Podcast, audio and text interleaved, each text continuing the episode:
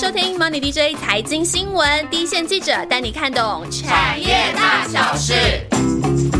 上一集的节目哈，我们从生技业有机会进入一个整合的新面貌谈起哦，请到我们的大来宾是宝瑞药业的董事长盛宝熙，谈谈很多在公开场合从来没有铺露过的一些，从来没有曝光过的一些并购秘辛哦。那这一集呢，我们还是请盛董继续担任我们的大来宾，要谈谈国内现在生技业最热门，也是政策鼓励。新的鼓励方向的 CDMO，那 CDMO 呢？其实简单来说就是专业的医药委外代工。那研究机构的统计呢，全球 CDMO 的产值呢，到二零二四年到二零二六年呢，这个产值就会到两千亿美金的规模，而且每年呢还会以接近两位数的成长的速度在持续性的扩大。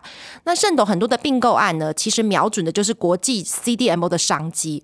不过当时盛董怎么会觉得台湾有这个机会呢？呃，首首首先，我我我我也没那么伟大，没不是说啊，我看好这个产业，就我只是说，哎，其实呃，以以以我们要我们呃从小小的家族企业，要在在我们二代的手下是可以有什么未来的发展，这是从我这角度看。那我们觉得说，嗯，一定要往制造跟研发。哦，那是制造跟研发自己产品还是别人的？这个时候还没有想到。我觉得说，这些制造开发才可以外销，这是很简单，市场就变大了哦。呃，那也也那个时候一直评估到自己开发一些血命药啊，还是呃，然后最后其实是因为因为这个台南的并购，嗯，就有一个恩源机会去帮他代工。其实这个只是我们发觉说。哎，我们代工真的是台湾代工还蛮拿手的哦。呃，这个我们整个呃态度是对的哦。其实这好像好像代工是在我们台湾人 DNA 里面就很熟悉的哦。你跟别人讲做什么就很说哦，我们是药品代工哦，OK 懂了哦。其实我觉得也是一个大家可以接受的一个一个领域。所以嗯，从从小小的一个台南厂，呃，然后慢慢去研究说，但其实每年都会做个策略会议嘛啊。呃，从自己开发产品分析他们进度，然后从代工的这个这个呃业绩的进度，哎，代工一直在成长，一直在成长，然后不断的有客户来找我们，然后不断的客户需要好的品质、生产量，呃，这个外销不同不国家，所以那个时候才觉得 CDMO 是，其实在才让我们熟悉 CDMO 了啊。那乐视之前认识就啊，其实我们代理一些药品，他们在不同的厂在生产，我觉得 OK，哇，还蛮有意思的，有不同的厂可以生产这个这个某一个外商公司的药。那呃，越来越了解 CDMO，也是刚好大概二零一零年左右，全球开始 CDMO 化了。哦，药药品是一个呃，这个被政府呃这个呃管得很严格的一个产业啊，高度监控的产业。对，所以它的进步的速度会很慢。OK，比较封闭，相对之下封闭，比较封闭也比较小心，因为这是人吃的东西，是救救命的东西。那其实我觉得，呃，所以没有像电子业，但其实我们现在那个时候，大概二零一零年代的二零一零年的时候，有点经过像电子业开始这个做代工的时候，就二二一九七零年、一九八零年的时候，台积电刚刚开始啊，其实这个红海都大家都开始往代工这方向走，在台湾啊，因为这些电子公司慢慢知道说，哎，其实越来越竞争了。我们要越来越对我们技术越来越专业，对我们通路品牌越来越专业，制造是可以拨给别人做的，技术也够成熟了，我们也有够有制度是可以给外代工了。药品二零一零年呃，其实就开始进入到这个这个状况了啊，外商一直合并合并合并，一大堆厂是产能是百分之二十五而已，的利润非常非常低啊，呃，对对对，产能利润非常非常低。那呃，大家也开始要做整合了，官厂官厂，病厂病厂。那呃，也他们也开始熟悉怎么外包他们的技术，外包他们的产品，信任他技术给谁啊？然后转移他们的比较难的技术，比较高的呃这个呃这个高技术或比较大的投资的啊，还是在内部，但开始外包他一些呃比较可以大量产的啊一些一些产品。呃，所以其实我们也是搭上这个趋势了。啊，那一看到这个趋势，然后看到说，当然那个时候也是很多台湾公司在创新新药。其实我非常非常钦佩、非常尊重创新新药的这些公司啊，这非常非常不得了。但我看到的是，我们是我圣宝期，我们这个宝瑞集团是可以贡献在这个供应链到什么程度啊？其实我一看就是制造这一块，然后我们就嗯，也也是也是 maybe 是我们在国外就是要嗯。专注在某一个领域就好了啊，其实不要想做太多。所以我就好，我们就专注做 CDMO。哦，那这这一块就一直一直就冲下去的。然后就是，当你要准准备要做一些呃，特别是代工，你就要规模哦，经济规模，所以你必须要在开始量要大了。哦，那那个时候我们看到我们通台南厂，台南隔壁还一大一块地，本来说要不要建厂，现在就刚好一直有机会，有人要卖厂，有人要卖厂，那就是就像你刚刚提到说整合，其实台湾这个产业就开始进进进进来一个一个进行一个整合的状态，现在啊也好。因为这是这是台湾未来 CDMO 该做的事情，我就要整合，因为这样我才有才有竞争力。啊，我觉得我们台湾国家需要有竞争力，呃，那就是必须要可以可以整合一些技术，跟整合一些嗯生产量，达到一个经济规模。我觉得这两个是必须要做的，所以也是也是看到这个机会，看到这个趋势，天时地利人和，我们就开始 focus 在 CDMO 这一块。像国际上发展 CDMO 比较专注的国家或者说区域。台湾算是比较重要的吗？还是说其他国家，包括说像韩国啊，或者说有一些欧洲的国家，好像 CDMO 也做的算是比较……嗯，CDMO 最早其实欧洲开始的，是啊，因为欧洲很多小药厂，嗯哦，那其实他们都呃共用资源，哦，其实我觉得这个是欧洲欧洲开始 CDMO 的。那到进入到比较大市场的是这个美国市场的时候呢，也开始接受说啊，我要进入美国市场，那其实它是它生产量要大。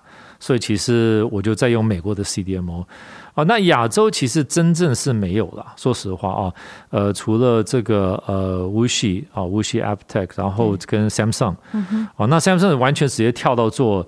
呃，这个大分子的 CDMO，OK，那呃，这个嗯，还有是 Lotte 也开始进了。其实他们直接跳到 biosimilar 或 bio 呃 biologics 这一块，呃，but 呃，其他的国家其实没有。日本它就是蛮蛮封闭，它它可以在自己内国内 CDMO，它不会对国外啊。呃，那为什么其实没有？其实当然当然有它先天条件，就是太多国家了。嗯哼，那我们虽然是 Picks。但其实包装整个呃法规都会不一样，都没有像欧洲都有一点统合的啊。那其实这一方面，我觉得我们这个亚洲区还是有一些需要进步的地方。But yeah，我觉得其实 very new，非常非常 new，所以这也是我们的机会。哦，可以可以成为我讲，我常常讲说 Pan Pacific 或 Pan Asia 的一个 CDMO，就是北美加亚洲。哦，这一块的这个这个 CDMO 也很多，大部分的大 CDMO 是北美跟欧洲。嗯哼。哦，那那比较少的是北美跟亚洲。嗯哼。对。那你刚刚有提到说 CDMO 很重要的其实是规模，但规模的话，这个是就是台湾人除了有代工的这个基因在就在协议里面之外，还有什么部分其实是发展这个产业必要？你觉得看到很大的机会所在？我我觉得 OK，你说大机会，市场也在成长，所以这也是毕毕竟也是一个市场是一个大机会了啊。现在只有呃大概好像百分之二十五左右呃是呃在呃外代工的啊。那其实我们通常觉得说这个应该可以到百分之四十哦。所以其实不断的新公司大药厂都在呃这个。外包他们的这个制造哦，包括外包他们研发哦，包括外包 CRO 都是外包，都是外包的哦，这个是一个趋势，所以这个整个市场在快速成长，所以也是要把握机会是首先的。第二，我觉得台湾在代工的领域其实是蛮知名的哦，从呃早期开始，这个这个呃呃这个嗯。做 textile 找什么东西，然后做做塑胶啊，然后到电脑，然后到电脑壳什么，都是代工了啊。所以其实我们呃有一个呃历史性的信任度吧，我觉得哦，其实我们出出国，大家都呃了解台湾哦，大家都认识台湾，大家都信任台湾哦，所以有时候还要发，有时候还是要去解释给呃。新的客户说：“哦，台湾跟大陆有什么不一样啊？这个要要稍微解释一下。但美国也是，嗯，跟跟台湾有一些呃的一些特别的一些一些贸易嘛，哦，所以呃，我们有些特别的 status。其实我觉得对台湾是还蛮大优势的啊。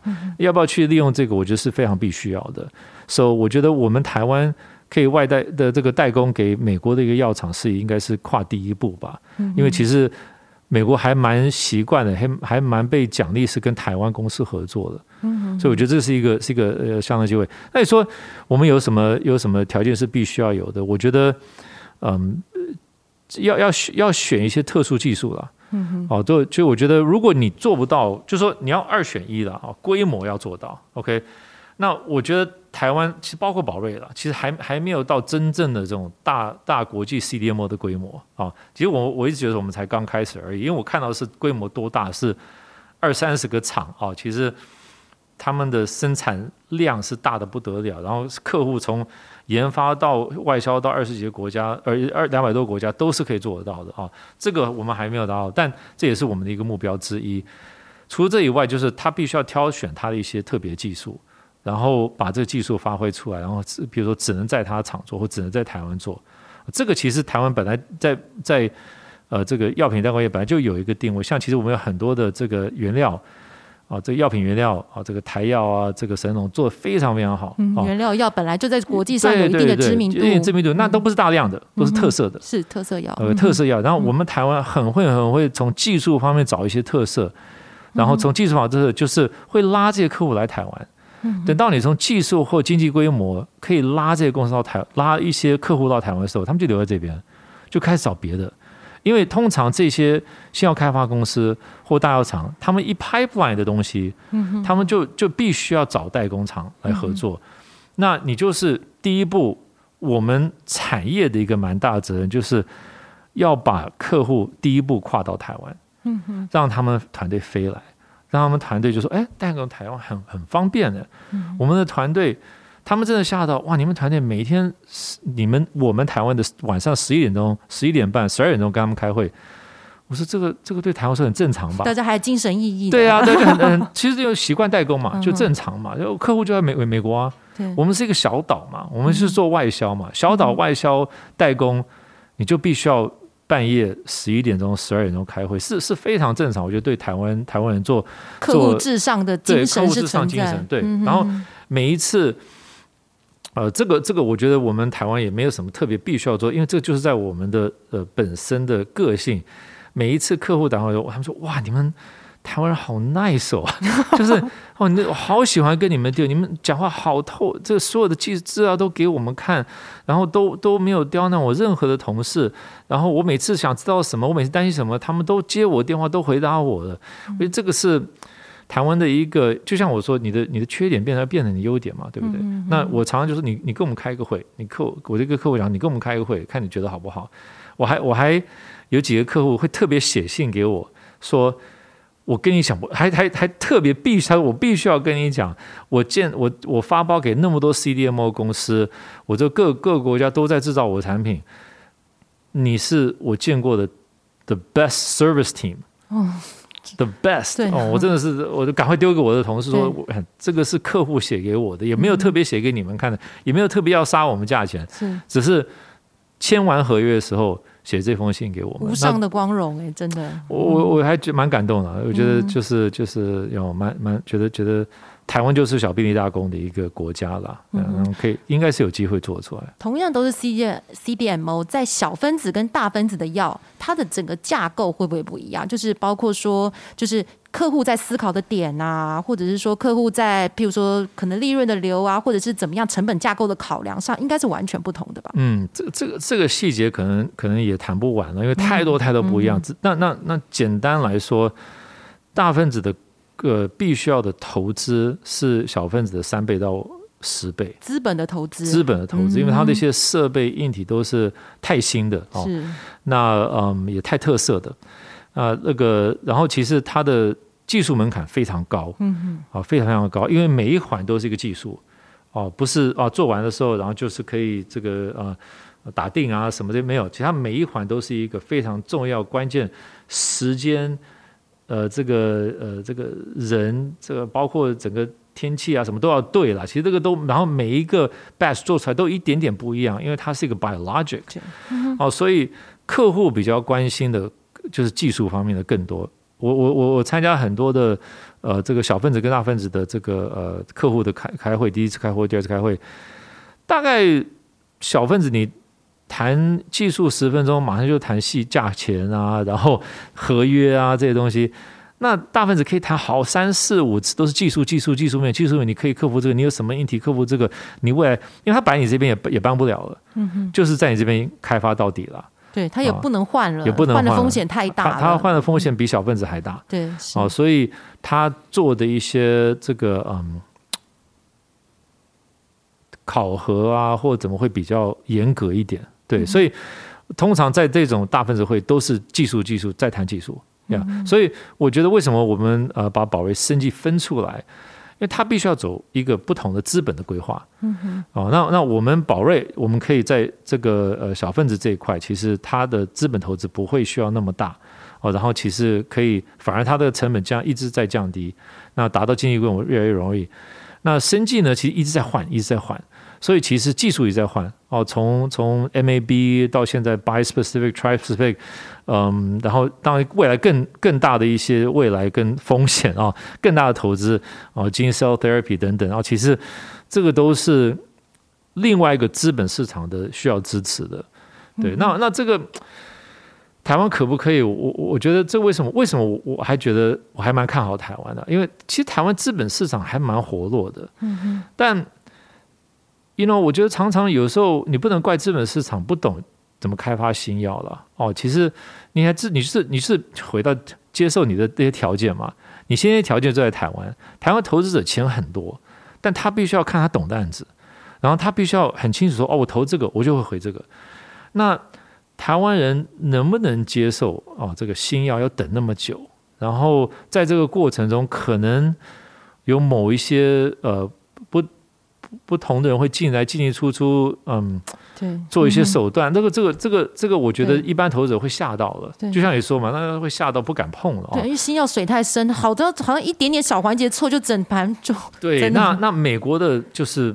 都是专业投资者，美国都是 fund 来投资，台湾是散户哎，散户是我是我是我自己拿的薪水在投这个东西，我不止散户，我的信息不不灵通，我信息我根本不晓得，有时候我根本不晓得投什么公司，对，是别人介绍一个我就投下去了。这种环境下，你真的必须要去了解它，然后去在这个环境生存。我说我们公司知道这种资本上的环境，而不是。呃，希望资希望资本市场怎么样？因为希望资本市场了解你，这是很困难的，很 很难。因为因为那他们去了解这个这个这个嗯，I don't know 电子公司吧，他们去了解半导体公司吧，它更简单嘛，可能赚更多。这投资者不是需要投资生计的领域。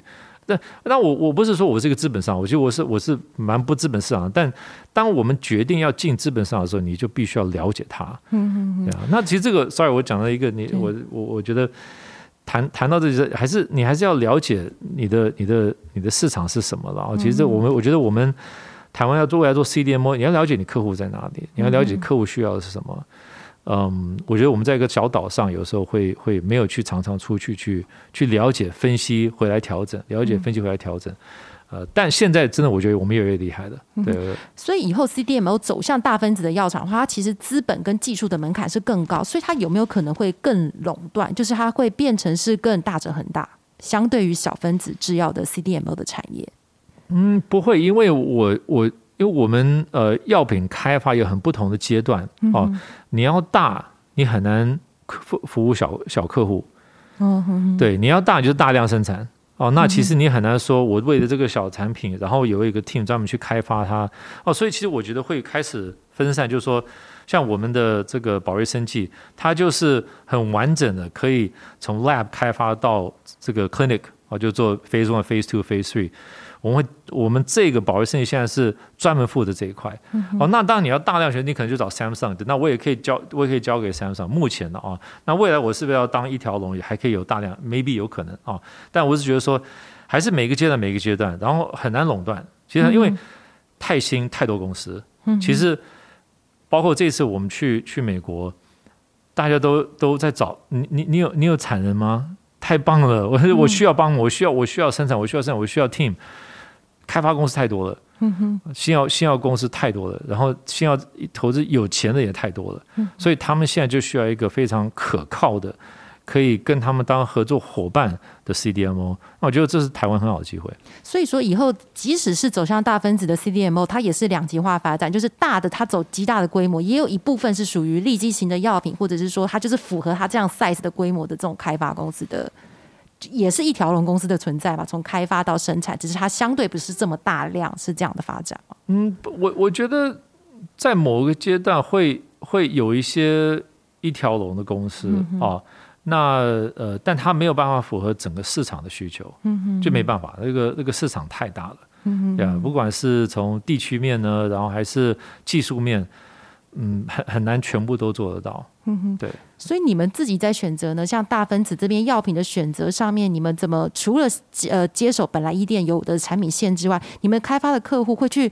可能太大量的，或这个不是你们要的对象，你们找的潜在对象会是怎么样子的对象？现在其实我们，我们刚刚才开完这个策略会议的，就是我们呃，我们的 ideal customer 是谁？哦，那我们怎么呃包装一个很完整的行销的一个规划给他们，哦，让他们多了解我们，让他们知道我们给他们这种服务。嗯，对，这个是这个非常重要的。像我们呃，保卫生意就是就是你可以很完整的从呃这个 cell line development 啊，细胞开发。到进到这个 Phase Two，从头到尾是可以在一个产一个一个一个厂包，哦，其实通常这些 work 很多都分分出去的，你可能要跟三四家五家一起合作，因为都分得很分散。那个是为什么那么就这么看好一电这一块？因为它是一个非常完整的，这个从从呃分析分析开分析方法开发，从这个 process development，从细胞开发到最后的一个呃 Phase One、Phase Two、Phase Three。这个呃生产量都做得到，非常非常难得的。嗯，那如果以它的产能规模呢，就是回推回来，就是客户可能它潜在市场是多大的？这个比较是我们锁定的对象。我觉得产产产能规模它算小，它算小，不是它它它算技术好。嗯哦，所以其实，在开发药的时候，其实你不需要产能，你需要技术。嗯哦，所以这也是另外一方面，跟呃，你们看小分子说哦，那个产能产能利用率啊，产能多它多大，可以做多少颗。呃，多少锭然后？多少这个这个包？那在生界是你可以开发的多快啊？你的开发技术多准确？你的分析方法呃，这个准不准？哦呃，你的写的 process development documentation 好不好？这个然后这个都是嗯高毛利的呃一些一些的一些呃服务啦。嗯，对，所以其实是不同，是完全不同。就刚刚解释了，一个是大量 commercial，对，然后，然后，然后每一天、每每个月几批、几批、几批，几万上安成就是几批、几百批这样出去的。那我们谈生计是这一个客户。他需要一个 cell line，我们要花两个月把它做出来，但这个两个月可能我们收入就三百万美金，啊，就是它是一个很很精准、很高毛利的一个一个产，但你就是必须要有这个技术。所以，如果以 CDMO 这个产大大小分子，它的毛利结构就是会差异很大吗？比如，大分子的大分子毛利非常非常高。嗯哼，可以给我们一个概念，大概它的整个毛利的架构大概是？哦，那应该应该呃，毛利在大分子可能百分之五十吧，那毛利在小分子可能百分之三十五吧。差不多这样子，嗯，对。那它的譬如说成本的就到费用的架构呢，也会有很大的差异。嗯，当然费用就是没有，其实费用它这个这个这是把费用都算进去了，就是它毛它毛利，因为毛利很多的毛利里面你还是有工在里面，直接的成本，直接成本对。是。那其他 overhead 你你这个就跟一般的呃 business 一样了，就是你的产能。呃，你的客户多，就可以摊摊比较多，给给多一点客户嘛。然后你的你的管销成本就变越来越低嘛。嗯哼对。刚刚盛总有提到说，就新药产业其实很多投资人不懂，所以他们会想选择他们懂的产业。CDMO 这个产业，毕竟代工这个模式是台湾投资人比较熟悉的。那所以说，现在大家开始去想说，CDMO 有没有可能是介于新药的风险，跟大家觉得玄秘药已经是一个没有这个红海市场中间值的一个投资的一个机会哦。像如果他们要 follow 这样子的公司，您自己的经验，什么样子的财务啊，或者是说什么样子业务指标，对投资人来说是重要的？什么样的业务指标啦？那其实跟跟很多跟很多代工的你也比一样，就是你可以看它的营收吧，哦，然后它的呃这个客户群集中在哪里？哦，你可以看它的，你可以看它的客户的业绩，哦，它的客户是不是在大量成长的？哦，你可以去研究，呃，他的这个他的客户的竞争对手。哦，其实我觉得你们要，你不要开始研究我们了，你可以研究我们的客户了。是，我们的客户好不好？他产品好不好？他的客客户在这边，但很多我们也没有办法透露。所以这个是 always 任何台积电一样，红海他他没办法透露很多客户的资料嘛，对。所以你就要去找。然后就了解哦，我们是谁谁谁跟我们签约？GSK 现在业绩好不好？GSK 产品卖好不好？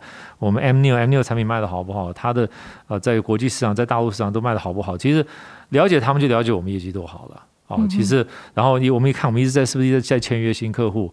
哦，你看整个整个市场是不是一直一直在扩张？哦，我们我们保卫现在是到一个规模，是我们跟市场一样的成长了。哦，其实开始越来越接近，就是我们是市场了。哦，其实我们可以说客户多，我们就就市场一直在快速成长，我们客户就越来越多，然后我们就会业绩会达到。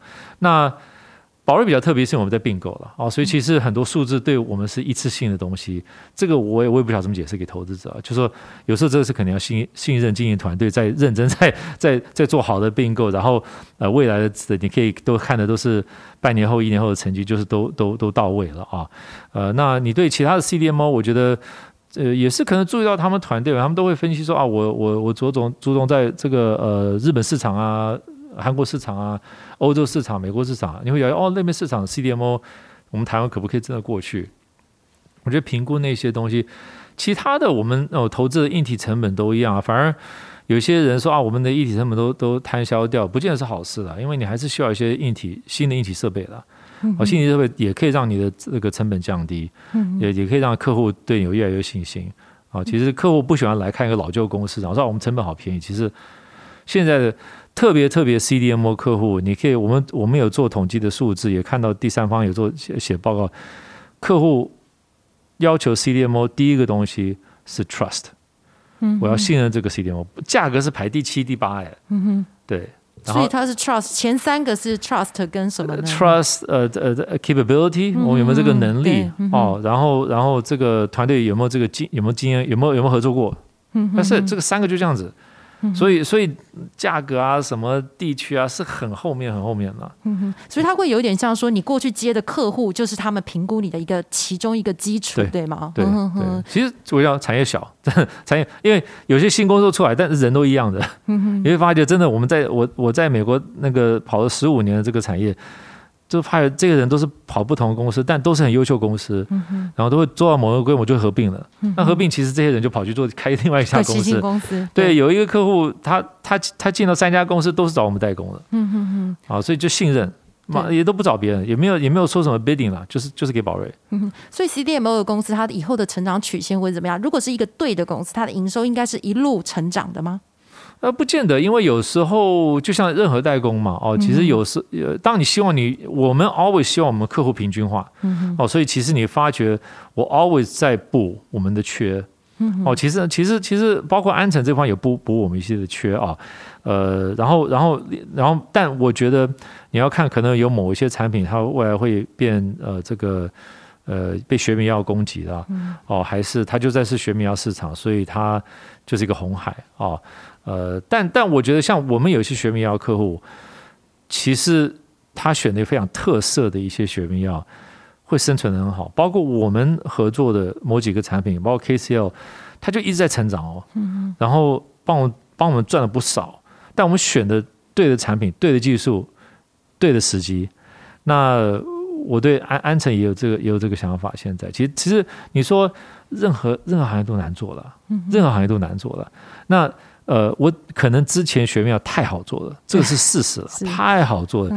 你大概就看哦，你你的 BD 很简单，哪一些哪一些药品要这个 off patent 的，OK 开发，开发准备一些钱打打官司，然后都都都就有一些产品就出来了。有一个 SOP 对不对？这个那个那个你根本都不需要团队了，你你你你你任任何的赵一天称博，他都都可以做做到。现在不一样哦，你要分析啊，你的竞争对手有谁？他们的拍板在哪里？我们拍我们的能力在哪里？我们有什么厂？现在现在现在安城有七个厂可以选的，他要做的什么样的产品？然后我们在选产品的，我们有不同的合作伙伴可以合作的。哦，那就变成说，不见得是你要自己开发所有产品，也不见得说你要去去去有有有要那么那么那么。大大规模的 SOP 了，其实你可以特殊选了，因为我是讲到讲到安城，不要讲那么多。不是回到 回到我们的议题之后，我觉得呃，这个这个 CDM 你要你要注意到它它的它的会有它的起起落落，但呃，为什么一定要做规模？规模就没有了，因为你这个 size 它会有上有下，但其实 overall 它的 size 够大了。我们 size 就够大了。你要说我们是一个二十亿的公司的时候，还是十亿公司的时候，其实一两个客户业绩不好。哦，其实就变八亿了，嗯，啊就变，然后好好就变十二亿了。现在哦，五十亿可能以上会接近，这包括这合并，maybe 有机会更高啊。那呃那个时候就就他的客各客户的影响力就变少了。嗯哼，That's 我在想做到的目标。其实其实经济规模不只有竞争力，其实对。投资者对整个公司来说一个稳定性啊，嗯哼，相对风险的分散。对对对，今天非常非常感谢盛东，就是不藏私的跟我们分享了很多。谢谢给我这个机会。对 对对，我也帮各位整理今天盛董访谈的几个重点哦。首先呢，全球医药产品的专业代工，也就是 CDMO 这个产业呢，是从二零一零年开始高速的发展。目前国际药厂委外的比例大概是百分之二十五。盛董认为呢，到四成应该是至少可以期待的方向哦。那台湾厂商呢，在国际代工领域呢，已经累积了很棒的信任度，加上客户至上的这个服务精神呢，是跨入这个领域很突出的软实力。不过呢，要进入 CDMO 这个产业哦，要不然就是要有非常大的规模，要不然就是要有特殊的技术或者是制成的范畴。那相较于小分子的制药。大分子的药物，也就是我们说分子结构比较复杂，主要是生物药物代工的这个领域呢，资本投资是过去小分子药物的三到十倍。那厂商间竞争比的不是小分子时代的规模或者是价格，而是配合开发的速度还有准度。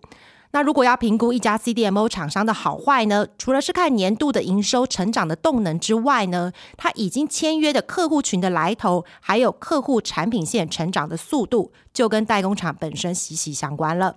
最后就进入我们最爱的回复留言时间哦。在这个留言时间之前呢，先说两件让我们团队非常感动的事情。一个呢，就是很多听众朋友说很喜欢我们新的尝试，包括我们找一些外宾啊，还有切成上下集哦。那这一次盛董上集的访问呢，我们甚至是收到了一些生计业界的人士哈，把我们这个访谈的重点写成了一个类似像是投资的 note 的的方式，重点揭露了盛董很多的并购心法哦。那另外就是呢，我们的 DJ 有事吗？我们的团队呢，在外面跑新闻的时候呢，也遇到了很多投资圈跟媒体圈的朋友，主动跟我们说，这个节目真的帮他们省了很多的时间哦。那真的很谢谢大家的喜欢呐。那这次的留言呢，苹果上面的留言，我们看到的很多是老朋友。第一个老朋友是我们的 Run J，他有说有感受到我们记者全员出击的力量。他讲的应该是以中跟小佳的那一集抗熊的特辑哦，说我们的记者是精选再精选，浓缩再浓缩。那也很谢谢我们的努力。我真的必须说，小佳跟以中那一集呢，真的是把我们团队给逼死了。大家可能不知道哈，小佳在我们团队呢是有名的末日博士。为什么说他是末日博士呢？就基本上呢，任何公司跟他讲的好消息呢，他至少都打个七八折，而且呢，也还要做一个现在很流行的眼神再确认。就是如果这家公司过去诚信不佳呢，他讲什么小佳都是不会相信的。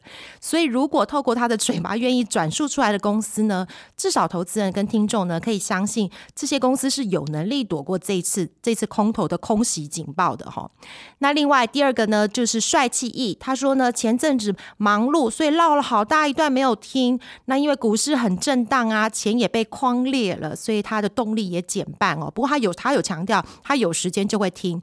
那在这一次回来呢，就无缝接轨的听到了宝瑞 Bora 的专业精神，他觉得是另外一种很大的收获哦。那另外一个小股民台北，另外一个老朋友台北小股民也说，他有被盛董的精。神感动到哦，那我特别想说的是说呢，帅气毅的留言呢，也是我们团队这一段时间的心得哦。股市到现在已经修正了好几个月了，好像感觉目标区间离我们上次杜老师说的一万三，好像本来当时在说的时候，有些有些网友在听众下面有有有发表不一样的看法啦，他们比较认为说，嗯。好像有一点点不一样的想法，就是有些反指标的意味或什么，没关系，我们都尊重尊重每个不同的意见的看法。